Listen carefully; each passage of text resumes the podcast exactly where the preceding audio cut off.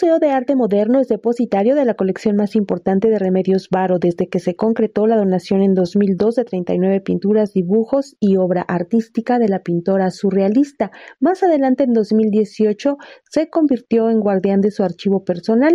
con lo que ha organizado exposiciones para mostrarlo como fue Adictos a Remedios Varo, Nuevo Legado 2018. Lo que pasa es que uno es la obra artística, la obra plástica de Remedios y la otra es el legado documental, que es, o sea, las obras artísticas, las, los 38 óleos, que después se suma uno más, no, no son, no son solo óleos, son dibujos, guaches, óleos,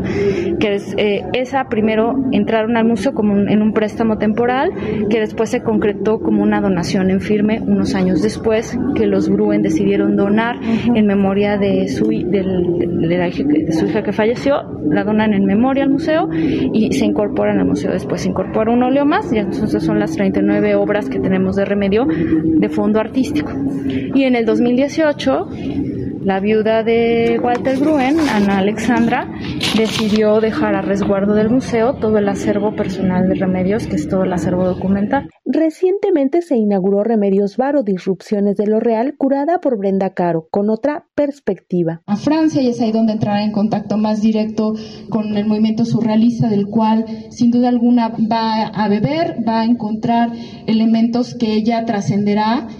a su propio lenguaje plástico, pero que de alguna manera ella va a reformular a partir de su propia propuesta. Entonces, en este primer núcleo ustedes van a poder ver algunas de las obras, dibujos, guaches, óleos, en los cuales podemos ver esta, lo que nosotros denominamos como una mirada de remedios hacia la realidad como una realidad expandida.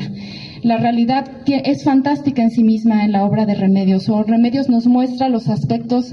fantásticos que, percibimos como que no percibimos a simple vista y que ella va descubriendo esos resquicios. Aquí, además de la exhibición de las obras icónicas como la creación de las aves o gitana y arlequín, destaca la presentación de objetos personales, cartas y joyería en exhibición hasta mayo de 2023. Para Radio Educación, Alejandra Leal Miranda.